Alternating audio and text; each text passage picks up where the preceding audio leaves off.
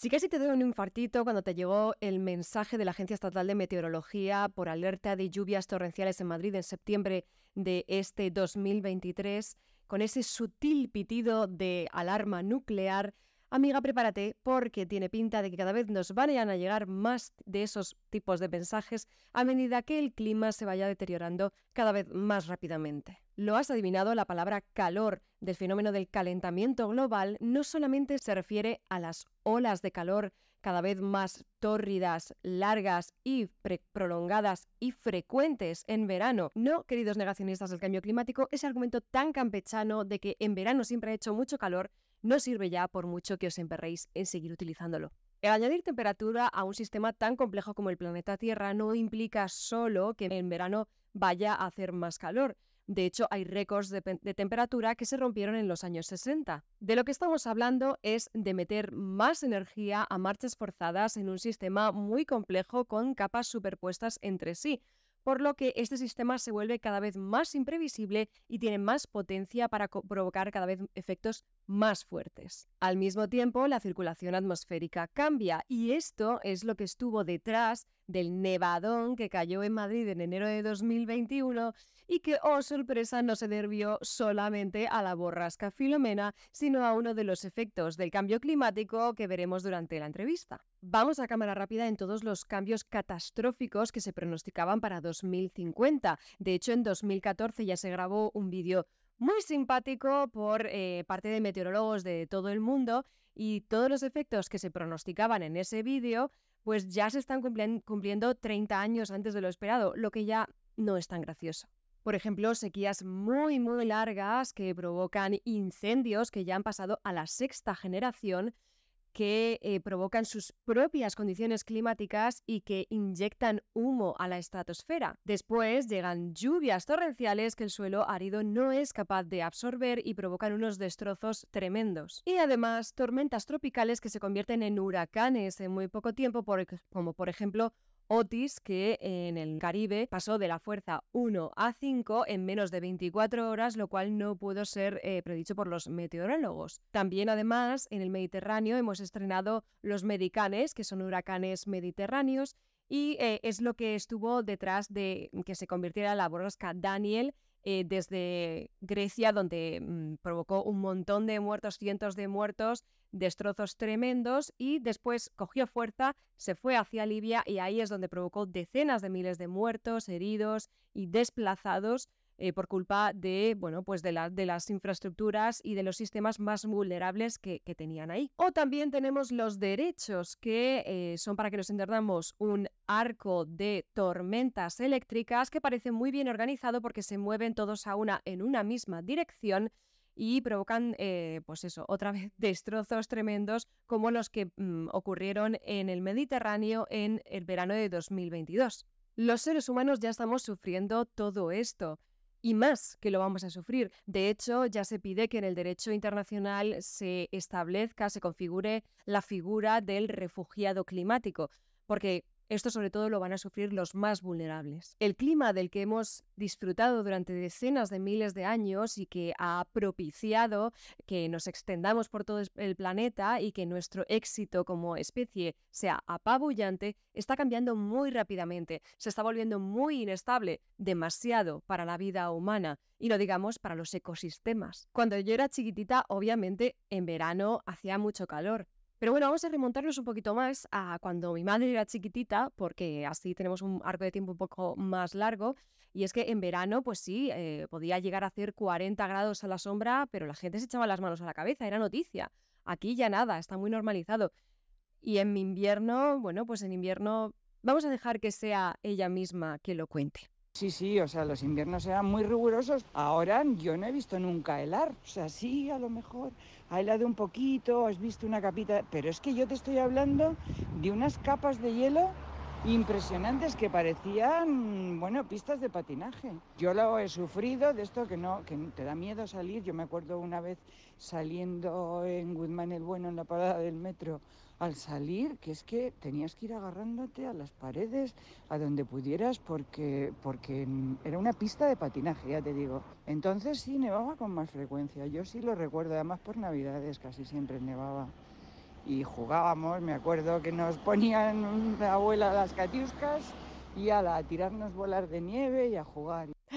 Qué buena la mami. Hola, soy Paula Martín, periodista especializada en podcasting y antropóloga centrada en el antropoceno o en la era que han propuesto los geólogos para considerar el impacto que las actividades humanas han tenido sobre los ecosistemas terrestres. Te doy la bienvenida a cómo hemos llegado hasta aquí el podcast en el que veremos eh, cómo el clima benigno del que hemos disfrutado hasta ahora ha sido crucial para nuestro éxito como especie y cómo eh, nos lo estamos cargando a marchas forzadas y los mayores perjudicados podríamos ser nosotros mismos.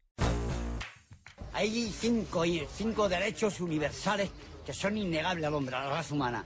Uno es la vivienda, otro es la ropa, otra es la dignidad y, en fin, los dos se me olvidado. Lo que es el ser humano, tan evolucionado para cosas como la ciencia, la cultura, la tecnología y tan brutito para otras como cargarse su propio hábitat, inflarse a Valium por estrés o acuchilladas por una mala mirada. Él es una persona normal y corriente, nada más que es un asesino, criminal y estafador. ¿Quieres saber cómo hemos llegado a ser lo que somos y cómo mejorar a partir de aquí?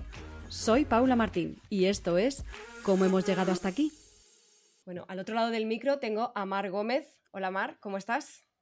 Pues muy bien, encantada de estar aquí contigo. Y yo de tenerte eh, aquí conmigo en este programa en el que vas a poder aportar tanto conocimiento. Eh, Mar Gómez es doctora en física, responsable de meteorología del tiempo.es y host del podcast Planeta Oculto, en el que explora los misterios más profundos de la Tierra y del cosmos.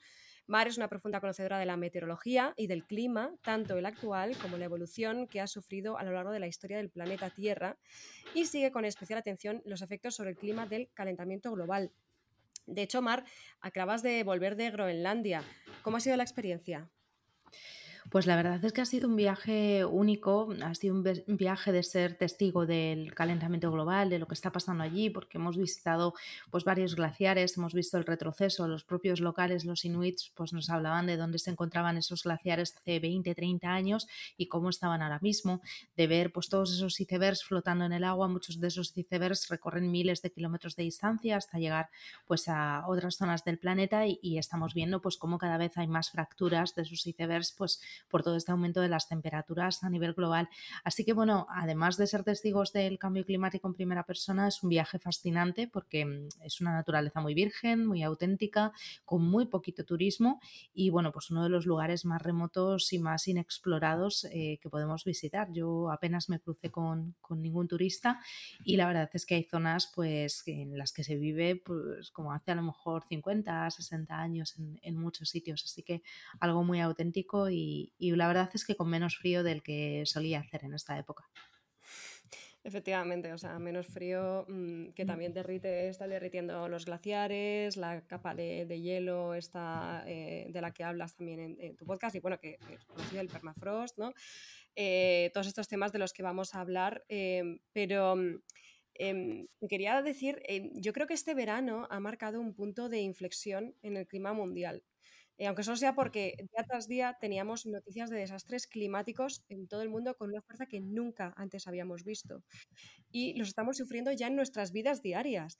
O sea, es que hoy mismo que estamos grabando cuando ha entrado la, tormenta, la borrasca Ciarán, eh, ha muerto una chica de 23 años porque le ha caído un árbol en la cabeza. O sea, que es que te puede pasar andando por la calle. Eh, ¿no? Esos efectos que ya los tenemos en nuestra propia casa. Eh, no era esto lo que íbamos a sufrir allá por 2050 si no hacíamos nada. Pues es que desafortunadamente estamos viendo que todos esos efectos están sucediendo mucho antes de lo que esperábamos, así que nos queda plantearnos ¿no? qué pasará dentro de 10 o 20 años si ya estamos viviendo efectos que esperábamos para dentro de unas décadas. Y efectivamente es que no solo hablamos de borrascas o de accidentes que pueden suceder en este tipo de situaciones, es que si nos vamos al verano, en el verano sabemos que las temperaturas son las más altas de todo el año, pero es que cada vez tenemos veranos más cálidos, veranos más largos, que duran cinco semanas más con respecto a cuando yo era, pequeñita, que eran los años 80, em, veranos que tienen más noches tropicales, veranos en los que es muy difícil conciliar el sueño y en los que los incendios son cada vez más graves y más devastadores, pues porque al final tenemos un terreno muy seco, temperaturas muy elevadas y una situación pues que es propicia para que se desarrollen esos incendios forestales. Estamos viendo todos esos efectos y además estamos pues también viendo fenómenos menos habituales porque las intrusiones de polvo en suspensión a nuestro país, esa calima, antes solía ocurrir de forma muy puntual o llegaba a las Islas Canarias se quedaba muy restringido ahí por la proximidad a África, pero ahora también lo vemos que llega pues hasta el resto de la península, incluso hacia, hacia el norte del país, lo cual es muy poco habitual. Eh, borrascas que se intensifican, que adquieren características que serían más similares a ciclones tropicales, pues son cosas realmente a las que no estamos acostumbrados. Miramos el arranque del otoño, porque hablábamos del verano, pero vemos pues esas danas, esas inundaciones tan graves, tan severas y que nos han dejado pues unas cifras escalofriantes con desaparecidos y con fallecidos. Así que sí, los fenómenos se están intensificando y cada vez pues son peores. Hmm. Sí, es que de hecho este proceso se ha acelerado. No parece que vamos a cámara rápida. De hecho, el secretario general de la ONU, Antonio Guterres, habla ya de ebullición global en vez de calentamiento global. parece que, está, está hirviendo el planeta. Es que está hirviendo, mm, realmente está ya eh, hirviendo. Recuerdo que este verano en, en una boya muy cerquita de, de los Cayos de Florida se alcanza una temperatura del agua del mar de 38 grados, que es la equivalente a un jacuzzi. O sea que eh, es cierto que estamos teniendo unas temperaturas muy altas que están provocando unos efectos eh, muy graves y a un ritmo muy acelerado, porque al final yo siempre lo he dicho, la atmósfera es como un vertedero donde hemos echado muchísima basura, esa basura tarda en descomponerse un tiempo y los efectos a día de hoy, aunque paráramos de emitir, aunque paráramos de contaminar, se seguirían sintiendo en los próximos años y de hecho no hemos parado de contaminar, así que nos esperan efectos pues mucho más severos. Sí, em, varios ecólogos han afirmado que las predicciones que se hicieron hace 20 años se están cumpliendo en la parte más alta del rango y hacia el más extremo de los, más extremo de los escenarios previstos. Y además en Europa, donde nos creemos siempre tan a salvo de lo que pasa en países menos desarrollados, pues estamos por encima del promedio mundial. Eh, fíjate ahora mismo Ciarán la que está liando, eh, fíjate cómo golpea el viento en tu terraza, cómo te ha inundado el estudio, que, también nos ha afectado directamente ahora mismo para esta misma grabación. Eh, o sea, que es que nosotros mismos ya lo estamos sufriendo muchísimo. en la, digamos, en el, en el primer mundo, que no nos importaba tanto a lo mejor es así de duro, no importaba tanto cuando estaba afectando a personas, digamos, en países en los que la sequía era tan, tan brutal, eh, que ya hay desplazados climáticos, que luego había lluvias torrenciales, eso no nos importaba tanto, ¿no? Ahora parece que está en nuestra casa. Sí, eh, desafortunadamente yo creo que hasta que no nos toca ¿no? A, nuestra persona, no nos toca a nuestro bolsillo, que normalmente eh, cuando afecta a la economía es cuando se ponen medios, no sentimos que sea parte de nuestra responsabilidad poner soluciones a este tipo de cosas. Y como bien decías, pues es que los sonidos que se oye es el viento provocado por esta borrasca eh, golpeando mi casa, inundándola y, provocando una serie de efectos pues, que luego tienen unas consecuencias. Por suerte, en mi caso, son unas mm, consecuencias materiales, pero estamos viendo pues, que ya, por ejemplo, hay un fallecido en este caso por pasear tranquilamente o cruzar una calle y desprenderse un árbol. evidentemente, mm, en muchos otros países los efectos pues, son más graves porque cuanto más vulnerable es la sociedad o más vulnerable es la comunidad en la que se produce ese efecto, pues más eh, impacto va a tener. Hablamos de unas sequías, por ejemplo, en el cuerno de África, muy graves, donde ya hay unas migraciones climáticas muy importantes eh, porque se quedan sin agua. No hay agua para subsistir y toda esa gente tiene que moverse a otro lugar. Em, ocurre también en Estados Unidos con el impacto de los huracanes, huracanes más graves, más devastadores, que son los que nos esperan con el calentamiento global, porque las aguas están más calientes y al final es un ingrediente más para que se gesten estas tormentas, va a producir graves daños en las comunidades costeras. Además, esas comunidades costeras tienen una erosión en las playas que se ha ido produciendo a consecuencia del aumento del nivel del mar y por lo tanto el impacto va a ser mucho mayor. Un ejemplo lo tenemos también en Venecia. Venecia sabemos que es una zona muy expuesta al cambio climático por el aumento del nivel del mar. Han creado esas compuertas en ese proyecto que se llama Moses eh, para evitar que se inunde la ciudad, pero aún así es una región pues muy vulnerable a este tipo de cosas. Eh, yo creo que prácticamente ningún rincón del mundo se salva de tener un efecto u otro, algunos más graves, algunos menos graves, pero al final todos nos vemos afectados por lo que está pasando. Hmm. Y es en este marco en el que tenemos que encuadrar la advertencia desesperada ya de más de 15.000 científicos de 160 países que han lanzado una alarma urgente diciendo en un hmm. informe que el calentamiento global ha puesto ya en peligro la vida en la Tierra. Sí, y es que, bueno, al final eh, nosotros sabemos que la Tierra ha pasado por muchos periodos y por muchos cambios climáticos. Es cierto que todos ellos se han producido a lo largo de miles o incluso millones de años. Ha sido algo mucho más progresivo, pero al final la Tierra ha logrado eh, adaptarse o evolucionar para sobrevivir. El problema aquí ya no es que la Tierra pueda revertir estos efectos en un futuro, que seguramente pues, pueda hacerlo de alguna u otra manera, es que las condiciones para la vida, como la conocemos, la biodiversidad, la flora, la fauna en nosotros, mismos pueden cambiar drásticamente y es muy difícil que se adapten a un ritmo tan rápido. La adaptación requiere de un periodo de tiempo bastante largo y en este caso no está siendo así. Entonces, la cuestión es ¿Está la vida en la Tierra preparada para el cambio que se está produciendo? Pues la respuesta es que no, porque está siendo un cambio demasiado rápido. Debería ser un cambio mucho más progresivo y a los que dudan realmente pues, de que el ser humano esté detrás es que la ciencia ya lo ha confirmado. ¿no? Esto no se trata de, señalar con la mano a alguien y culparle, sino de asumir la responsabilidad que tenemos todos en este papel y al final todos consumimos, todos llevamos un ritmo de vida que es insostenible para el planeta. Hacen falta unos cambios pues muy drásticos eh, a nivel social, económico, político, en todos los ámbitos, pues para que esto no que se pueda revertir, sino que simplemente se pueda parar. Sí, eh, efectivamente, a eso quería referirme ahora. El clima no fue siempre tan benigno como el que hemos disfrutado los Homo sapiens durante decenas de miles de años.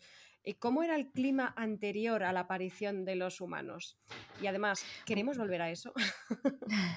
bueno, la Tierra ha pasado por muchos eh, tipos de climas. Hemos tenido la época que se conoció como la época bola de nieve, en la que prácticamente era una glaciación todo el planeta. Hemos tenido edades de hielo, pequeñas edades de hielo, como la que tuvo lugar en el siglo XVII-XVIII. Eh, eh, hemos tenido periodos más cálidos en los que se gestaron unas condiciones óptimas para que los dinosaurios evolucionaran y luego llegara un meteorito, impactara, creara otro cambio climático y arrasara con, con esta especie.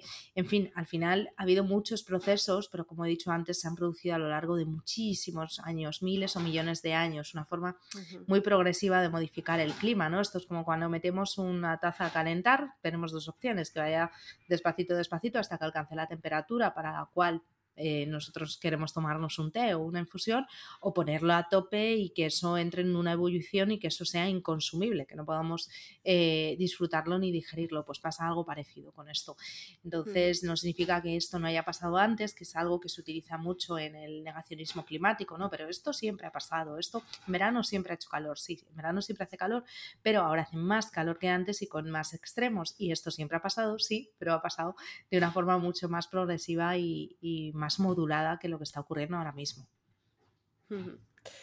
Em, sí, de hecho, es lo que hablabas, hubo desastres climáticos que causaron extinciones, causaron extinciones como por ejemplo la de los dinosaurios, pero también parece ser que la ciencia apunta que también hubo extinciones masivas de seres humanos.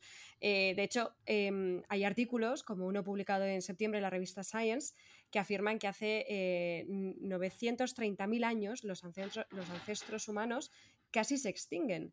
El artículo afirma que esto en gran parte es debido a glaciaciones que se prolongaron y provocaron grandes sequías en amplias regiones del planeta.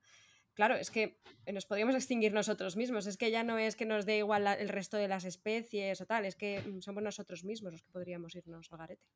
Claro, nosotros y al final todo de lo que dependemos, porque nosotros necesitamos agua para beber, eh, necesitamos campos para poder eh, sembrar, para poder crear agricultura, necesitamos animales, eh, necesitamos muchas cosas y todo eso realmente el proceso de adaptación es complicado. Em, está claro que en una glaciación entran en juego otros factores como puede ser bueno, la imposibilidad, imposibilidad de cazar en ese momento o ciertos eh, aspectos relacionados, pero en este caso hablamos de una sociedad totalmente diferente, con una condición climática totalmente diferente, pero que puede impactar de la misma manera. Yo honestamente creo que no nos extinguiremos por esto, seguramente nos extinguiremos porque acabaremos los unos con los otros o algo así, eh, pero creo que, que sí puede afectar muchísimo a toda la biodiversidad que existe, que seguramente muchas personas tengan enfermedades bastante graves derivadas de esta situación y por lo tanto todo eso tenga un impacto. Eh, pero desde luego si no hacemos nada, si no se cumplen ningún tipo de políticas que ya tarde, eh, pues hombre, ahí sí puede haber un problema ya más gordo. Em, incluso también eh, hubo eh, fenómenos climáticos desastrosos en la historia de, pues, del planeta Tierra y de la, de la humanidad em, que quedaron registrados para la posteridad. Y, muchas veces desde el negacionismo climático, pues ya lo has dicho, nos escribe el argumento de que ya existieron otros eh, desastres. pero claro, el hecho de que se registraran con tanto terror y de que se documentaran tanto también nos, nos habla de que no eran tan frecuentes, ¿no? ni, con, ni con tanta intensidad como los que estamos viviendo viendo ahora, que es que parece que incluso nos estamos acostumbrando. Sí, yo creo que, que, ya cuando llega el verano, ¿no? Por ejemplo, eh, y tenemos olas de calor, bueno, depende de la persona, evidentemente, de los sensibles que seamos, pero ya mucha gente asume que el verano va a ser extremadamente caluroso y que no se va a poder descansar. Yo recuerdo mi infancia, eso no ocurría. Había días con unas temperaturas altas, 38 grados o 37 y era ya calor pero en general los veranos se podían disfrutar, se podían hacer cosas. Ahora a mí mismo me los veranos, el verano, fíjate. A mí me gustaba el verano, yo ahora no lo aguanto. Em, pero ahora mismo casi el verano es para encerrarte prácticamente, mm, porque no puedes hacer planes cuando hay una ola de calor con, con esas temperaturas tan sumamente extremas.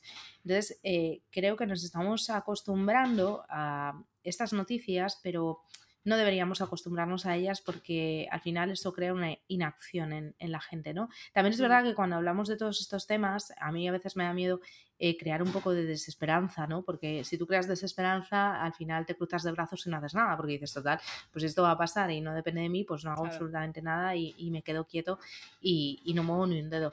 Entonces, bueno, yo creo que siempre hay que saber por qué están pasando las cosas. No todo es culpa del cambio climático, que a veces, pues yo qué sé, cae una lluvia muy puntual en una localidad, inunda la zona y entonces es el cambio climático. Bueno, pues no sabemos si es el cambio climático o no, o eso hubiera pasado. Pero en general sí que hay ciertos patrones que hemos podido observar y que son atribuibles a esta situación. Y eso es lo importante, saber que el clima está cambiando, saber que hay fenómenos meteorológicos que son más extremos y otros fenómenos que están apareciendo que no son tan habituales. No es habitual ver un huracán cerca de las costas de la península ibérica como tuvimos en 2018 con el huracán Leslie. Eso no es habitual, no es normal. No es habitual que borrascas adquieran unos tintes de ciclones tropicales, porque no es lo normal en, en nuestras latitudes, pero el agua del mar es uno de los factores que entra en juego y está muy caliente en general. Este verano hemos batido récords también de temperatura en el mar Mediterráneo con unas temperaturas elevadísimas. Em, es decir, que todo eso al final también tiene un impacto en esos ecosistemas, en eh, la biodiversidad de las aguas, del aire, de la tierra, de todo. Y al final eso, la tierra es un organismo vivo, todos nos proveemos los unos a los otros. Si algo falla en la cadena, mm, el resto nos vamos a ver afectados. Claro. De hecho, es que eh, claro, ha habido ciclos ¿no? en la historia climática mundial, o sea, eso está registrado, es verdad que, hmm. pues los ha habido siempre, siempre ha habido cambios, em, pero, pero el tema es que nunca han sido causados por una especie que fuera consciente de ello y que además fuera a ser perjudicada directamente por ello, ¿no? O sea, es que ya lo sabemos en tan poco tiempo como 200 años, que estos son eh, rangos de, tiempo que no se manejan, digamos, en, es, es, un pestañeo digamos, en el planeta Tierra, ¿no? Como 200 años. Y ya se conocían, pues, el efecto del, del CO2 y del efecto invernadero que eso, o sea, que se estaba creando, que sí que el efecto invernadero es necesario para mantener el calor, pero si acumulábamos más CO2, pues eh, no, se permitía, digamos, ese intercambio de gases a, pues, digamos, al espacio, ¿no? Y eso ya se sabía con el, cuando, eh, cuando empezó todo el tema de la revolución industrial. Sí, sí, sí, es que llevamos sabiendo esto desde hace muchísimo tiempo. O sea, yo recuerdo que yo tenía un libro de pequeña en el que se hablaba de medio ambiente y ya se hablaba de los efectos que provocaban los gases de efecto invernadero y de lo que iba a pasar 20, 30 años después. Es decir, el conocimiento científico nosotros lo tenemos desde hace mucho tiempo. El tema es que aquí entran en juego muchos factores, entre ellos políticos y económicos. Entonces, de verdad interesa a países tan sumamente contaminantes como pueden ser Estados Unidos, la India o China, principalmente Estados Unidos y China, eh, dejar de contaminar cuando su industria eh, se basa precisamente en eso, ¿no? En, producir, producir, producir. Entonces, al final, aquí como en todo, que es una pena, pero, pero eh, la política y el dinero juegan un papel muy importante. El tema es que ahora mismo todos estos efectos pueden provocar un impacto económico muy grave eh, que realmente pues, puede superar a esas inversiones. ¿no? Entonces, eh, muchas veces yo tuve la oportunidad de hablar en Naciones Unidas con dirigentes eh, de Latinoamérica para exponer realmente el impacto económico que podía tener el, deshielo del Ártico en, en, sus países. Que dices, el Ártico y Latinoamérica pueden estar muy lejos, sí, pero tiene un impacto. ¿no? Entonces, hasta que realmente no se ve ese impacto económico, por desgracia, el ser humano no mueve un dedo, ¿no? Bueno, el ser humano, quiero, no quiero generalizar, pero a lo mejor algunos políticos, ¿no? Que tienen que tomar las decisiones no, no mueven un dedo para hacerlo. Eh, y eso es importante que todos lo sepamos porque al final todos decidimos también a quién elegimos y cómo lo hacemos hay ciertos, mm, ciertos funcionamientos, digamos, de, todo este tema de cómo es que mm, a, mayor, a mayor grados de, mm, a más grados de temperatura también haya, haga más frío de, repente o haya lluvias más torrenciales, eh, que esto hay gente que, no, lo, no, lo, entiende, digamos, y escribe pues argumentos como, digamos, muy simplistas, en plan de, pues no iba a hacer más calor, en plan de, ah, pues más calorcito estupendo, ¿no? En invierno. Em, ¿Puedes explicar para esa parte de, de la audiencia que no entiende el funcionamiento de por qué a mayor calentamiento global más lluvias torrenciales o tormentas gélidas eh, como Filomena, o sea, bueno, como sí, como lo que pasó con Filomena, eh, además de más calor en verano, por favor.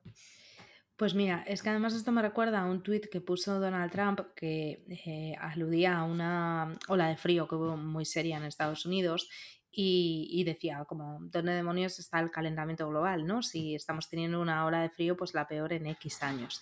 Realmente lo que no sabía Donald Trump es que eso sí respondía al calentamiento global, porque lo que había pasado ahí era que se había roto el vórtice polar, que es una región que confina el aire frío en las regiones polares, y eso se había roto por un calentamiento muy repentino que había habido en esa región. Entonces el aire frío se había desparramado hacia latitudes más bajas, en este caso Estados Unidos. Pues lo mismo pasa con otros aspectos. Parece que cuando hablamos de calentamiento global hablamos de un aumento de la temperatura y ya, ¿no? Pero es que ese aumento de temperatura tiene otros efectos. Por ejemplo, cuando sube la temperatura se evapora más agua, eso lo sabemos todos. Entonces, si se evapora más agua del mar, ese agua del mar eh, se queda en forma de humedad en la atmósfera y eso contribuye a que las lluvias sean más intensas porque tienes más humedad para generar precipitación, explicándolo así de, una forma muy general. Eventos de frío, pues puede suceder lo que he comentado antes, ese vórtice polar que es como una borrasca que confina todo ese aire frío en el polo y que lo mantiene en esa región, en las capas medias y altas de la atmósfera, pues puede sufrir un calentamiento repentino por el cual se rompa, por así decirlo, se divida y ese aire frío llegue a otras zonas y provoque una ola de frío intensa que puede estar asociada con ese calentamiento global.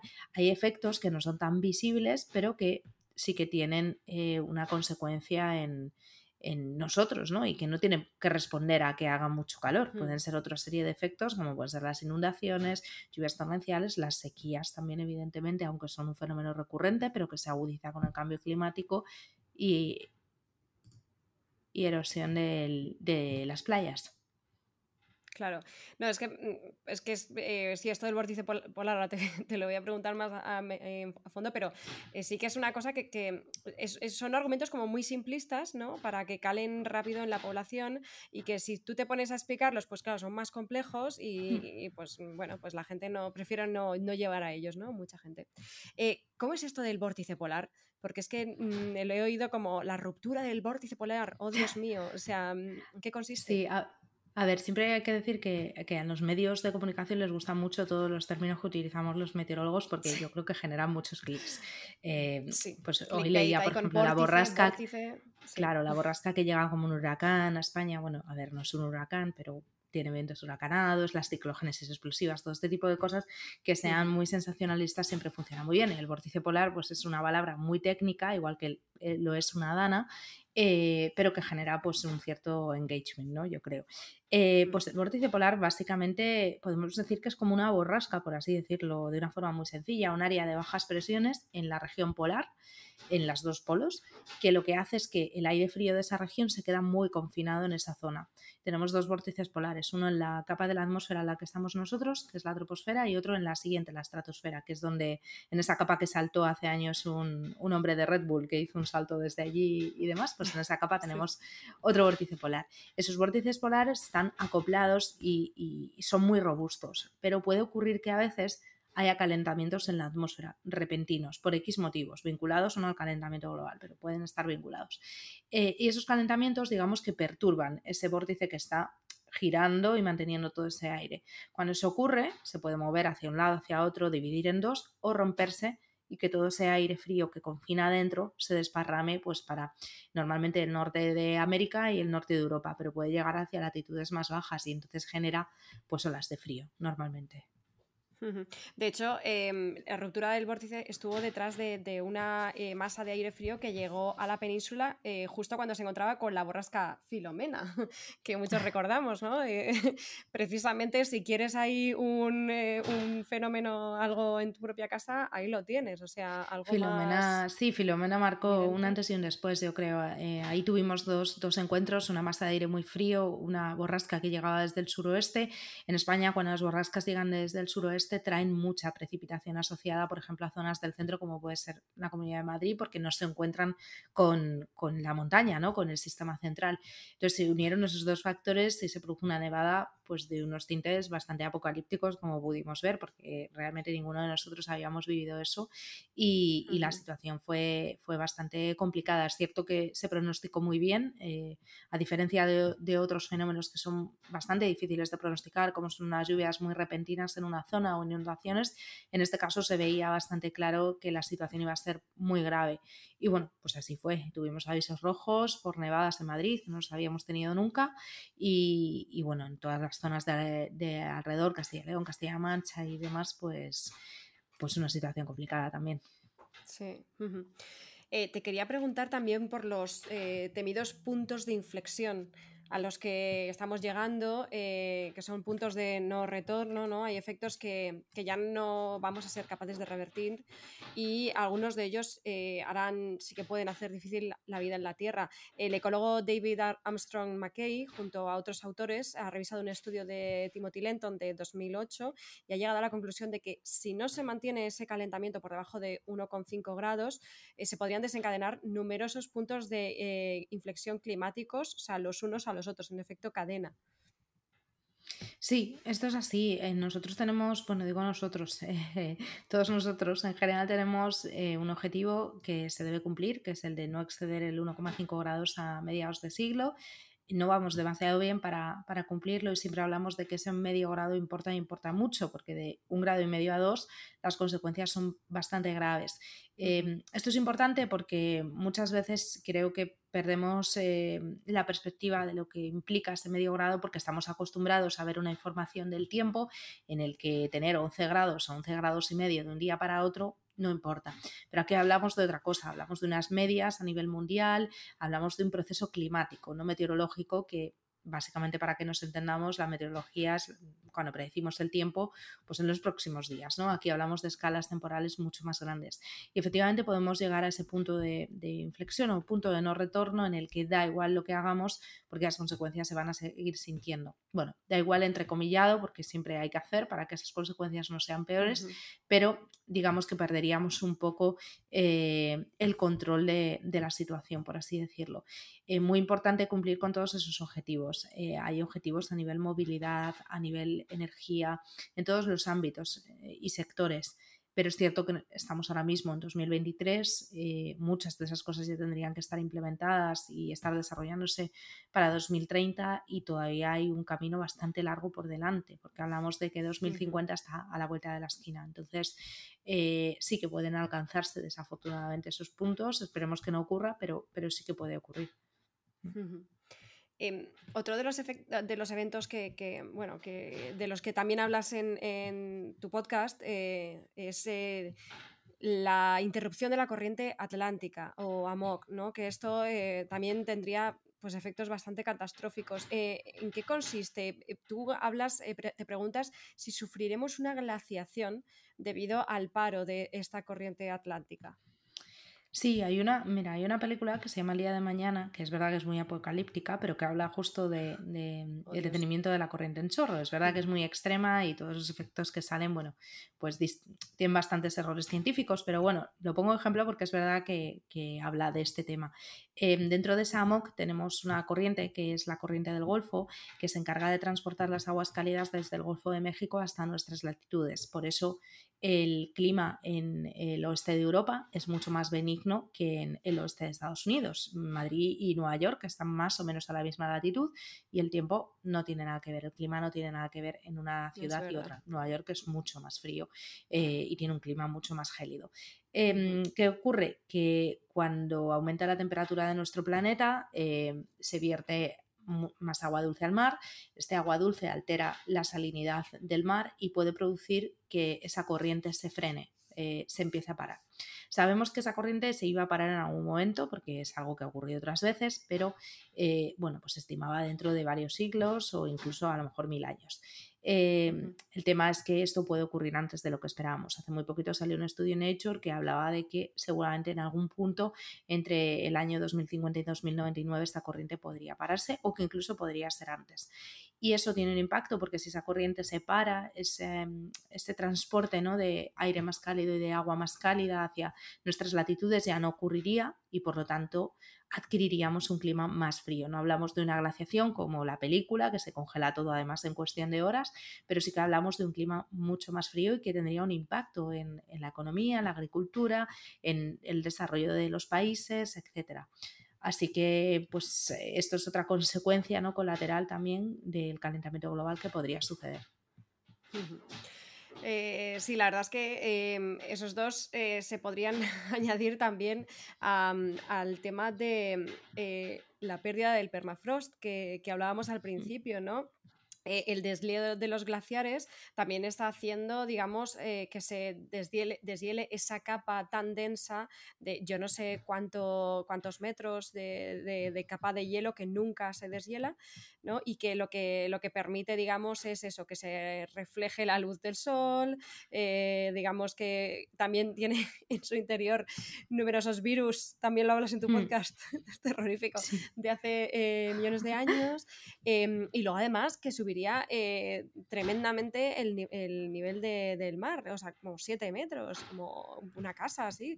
Em, esto, mm, no sé, esto qué posibilidades tiene de realmente realizarse, ¿qué has visto tú también cuando has estado en Groenlandia? Aquí tenemos dos cosas. Por un lado tenemos el deshielo de los casquetes polares y, el retroceso de los glaciares y, fusión de, los glaciares. Eh, que produce ese aumento del nivel del mar. Y en el caso de Groenlandia, por ejemplo, si se fundiera todo Groenlandia, que tiene el 84% de su superficie de, hielo, subiría el nivel del mar, evidentemente, eh, unos 6-7 metros. Y por otro lado, tenemos el permafrost. El permafrost es la capa de terreno permanentemente congelada que está bajo nuestros pies en las regiones más frías del planeta y que ha estado congelada como mínimo dos años en adelante. Hay permafrost de hace miles de años. Y está bajo el suelo que pisamos. Es decir, nosotros nos vamos a Siberia y no estamos pisando el permafrost, estamos pisando una capa de suelo y debajo justo está ese permafrost congelado. Entonces, ¿qué está pasando? Pues que como aumenta la temperatura de nuestro planeta, eso afecta a todo el hielo que hay, sea un hielo superficial, como el que tenemos en Groenlandia, o sea un, hielo que tenemos debajo del suelo. Y ese hielo se está, se está fundiendo. Entonces, dentro del permafrost, al fundirse, pues han encontrado animales extintos que pueden ser, pues, se han encontrado mamuts, se han encontrado osos de las cavernas, leones de las cavernas, fin, todo tipo, tesoros vikingos, porque al final eso es como una caja de Pandora, ¿no? Ahí está todo congelado, lleva mucho tiempo eh, y está todo almacenado. Y también se han encontrado pues, ciertos virus. De hecho, por ejemplo, en 2016 hubo una ola de calor muy intensa en Siberia y un reno pues, se quedó expuesto del permafrost porque se descongeló esa zona. Entonces el reno eh, había muerto 75 o 100 años atrás por antrax. El antrax, como se propaga por esporas, al quedarse ese mm, reno expuesto, el antrax se propagó por la zona, murieron miles de renos y murió un niño y hubo bastantes hospitalizados. Es cierto que en el caso de otros virus Sí, en el caso de otros virus no ha habido contagio ni, ni riesgo, dicen los virólogos, porque, mm, porque no hay como un riesgo de contagio, pero sí que se ha logrado incluso reavivar revivir algunos animales que se han encontrado, algunos gusanos congelados que se han encontrado en el permafrost, se les ha logrado revivir. Entonces ahí hay muchas cosas almacenadas, pero más que el peligro de los virus, que realmente los virólogos siempre son muy cautos y, dicen que no hay un peligro de momento eh, real, ahí debajo lo que hay es muchísimo carbono orgánico almacenado. ¿Por qué? Porque hay mucha descomposición de plantas y de animales. Y el carbono orgánico, cuando se libera a la atmósfera, se reorganiza en forma de dióxido de carbono, CO2 y de metano, eh, que son dos gases de, em, de efecto invernadero muy potentes. Entonces, al final lo que tenemos ahí es que por el cambio climático se funde el permafrost, como se funde el permafrost se liberan gases de efecto invernadero a la atmósfera, cada vez aceleran el calentamiento, calentamiento global y cada vez pues vuelven a fundir el permafrost. Y es como un ciclo de retroalimentación que nunca acaba y que hemos desencadenado nosotros. Pero sí, el permafrost es una de las cosas más desconocidas y más eh, interesantes a la hora de hablar de cambio climático porque realmente no, no se sabe que tenga un efecto tan sumamente importante y lo tiene. Ahora que has hablado de, esto de que liberaría grandes cantidades de CO2 a la atmósfera, eh, claro, aquí también podemos hablar eh, de ciertas cosas de las que mm, pues, te puedes reír mucho, como el tema de salvemos a las ballenas, pero eh, realmente tiene una importancia capital, como es el tema de los arrecifes de coral, las praderas de algas, como la posidonia, la seba y, la, Amazonía, ¿no? la conservación de, de, los bosques de la Amazonía, porque precisamente capturan, son sumideros de CO2 y además transforman ese CO2 en oxígeno, que, hola, nos sirve para respirar. Entonces, esto es una cosa que no, se está teniendo en cuenta, pero es que es eh, retroalimentación y realmente serían, o sea, el perder todo esto eh, sería mm, envenenarnos a nosotros mismos y asfixiarnos.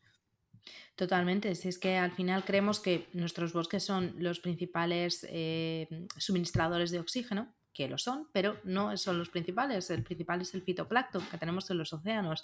Entonces, si nosotros eh, acidificamos nuestros océanos, los contaminamos, extinguimos la vida que hay ahí, pues dime tú a ver el fitoplancton que hace, ¿no? Eh, ¿Cómo sobrevive? Y al final nosotros dependemos de ese oxígeno para vivir. Yo creo que una parte muy importante también de todo esto es la, comunicación a la gente eh, de lo realmente cruciales que somos en esto y del, daño que estamos aportando y también de las soluciones que podemos aportar. Porque seguro que hay mucha gente que no sabe directamente que el fitoplancton pues, te da oxígeno y que nosotros lo, lo podemos matar, ¿no? Por ejemplo, o que los bosques los estamos arrasando y que por ese motivo nos va a tener un impacto en nuestra salud o en, nuestra vida diaria. Entonces yo creo que el poder contar todas estas cosas, el que llega a la gente, sí que hace un clic, una reflexión sobre cómo debemos actuar. Em, y yo creo que eso es importante, porque tener conocimiento al final te da herramientas pues, para ponerte manos a la obra y poder hacer ciertos cambios. Y sobre todo que te importe, ¿no? Que realmente lo veas mm. cerca, lo, eh, digamos que lo interiorices y digas, joder, es que esto realmente va a ser importante también para mí. Eh, ¿Cómo será el clima del futuro? ¿O está evolucionando tan rápidamente que es difícil predecirlo? Bueno, a ver, es difícil. Tenemos eh, proyecciones climáticas para 2050 y 2100 eh, en diferentes escenarios. Es que todo depende de eh, lo que decidamos hacer, de si paramos de emitir, si contaminamos un poquito más o si contaminamos muchísimo, que sería el escenario más pesimista. En ese escenario más pesimista, pues mm, algunos estudios nos dicen que Madrid adquiriría el clima de Marrakech y Londres el de Barcelona, que bueno, para Londres ni tan mal, pero pero claro, para, el resto, pues no. Claro, aquí siempre va a haber también algunos beneficiados, ¿no? En, el cambio eh, de clima. Em, en España, pues 75% eh, de riesgo de desertificación en nuestro país, más climas áridos, más desértico, menos agua, eh, más sequías, más calor, menos eh, noches para descansar en verano, menos interestaciones, inviernos cada vez más veranos cada vez más cálidos, inviernos también, pero, pero menos acusados. Entonces, bueno, la perspectiva no es positiva, incluso en el caso de que, de que mm, no tuviéramos el escenario más pesimista. Lo que pasa que obviamente hay que intentar no ir hasta ese punto extremo, pero en general nos espera un mundo más cálido y con fenómenos más extremos. Eh, la forma de luchar contra el cambio climático ya la conocemos, De hecho, en California acaban de demandar a las grandes petroleras del país, bueno, del mundo, y, la judicial eh, es una forma que, se está tomando también en cuenta de, de ponernos serios, ¿no? También, por ejemplo, eh, un grupo de jóvenes ha llevado a, los tribunales, a, sus países, digamos, a sus gobiernos en Europa, pues para, ante el Tribunal de Estrasburgo, pues para decir que no están haciendo lo suficiente para, mantener, digamos, el clima, eh, pues para que ellos puedan disfrutarlo. Em, pero vamos a la parte de adaptación y mitigación de lo que ya está pasando y, mm, bueno, sobre todo de lo que ya es irreversible, ¿no? ¿Cómo nos adaptaremos y lucharemos contra esas olas de calor, contra las sequías, los incendios, las lluvias torrenciales y otros fenómenos extremos? Y además, ¿podemos de alguna manera sacar provecho de ello? Bueno, hay muchas personas que realmente como, como únicamente les mueve lo económico, pues deberían ver el cambio climático como una oportunidad de negocio en este sentido, ¿no? Porque al final yo creo que los seres humanos pues hemos logrado ir al espacio, ¿cómo no vamos a poder crear proyectos innovadores para poder adaptarnos y para poder mitigar los efectos que ya estamos teniendo y los que vamos a tener? Eh, creo que somos brillantes en muchísimas cosas y que podemos hacer mucho eh, pero sobre todo hay que invertir muchísimo en investigación y ciencia. ¿no? Cuanto más conocimiento tengamos de la situación que está pasando, mejores medios vamos a poder poner para, afrontar los cambios que vienen. Em, como te decía, pues creo que hay muchas oportunidades. Ya hay algunos proyectos en desarrollo, ya hay algunas ideas. Obviamente yo creo que todos estos proyectos deben ir alineados de la mano de eh, no intervenir más en la atmósfera, porque hay muchos proyectos de ingeniería y de cambios en el clima que lo que harían sería alterar aún más la, situación. ¿no?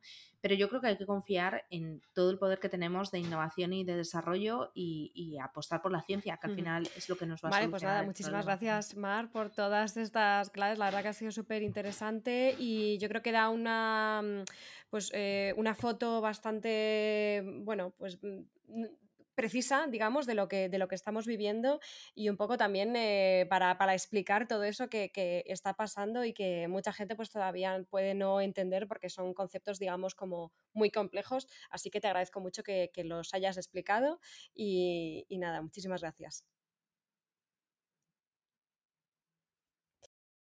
Gracias a ti, Paula, gracias. Sígueme en redes sociales para no perderte nada. En Instagram me encontrarás como wanderlust.paula, en YouTube como wanderlustpaula y en Twitter como Paula Paulosca. Escríbeme lo que quieras a paula.wanderlust.gmail.com. Encuentra la transcripción de este episodio y las preguntas que se quedaron en el tintero en mi web wanderlustpaula.com. Suscríbete a mi newsletter si quieres recomendaciones de podcast, libros, documentales, artículos y otro contenido relacionado con cada episodio. Idea original de cómo hemos llegado hasta aquí Guión, producción, edición y redes sociales, yo misma, Paula Martín Camargo. Arte, José Manuel Moreno. Animación, Stefano Zambi. Gracias a todos los que han hecho posible este podcast y este episodio.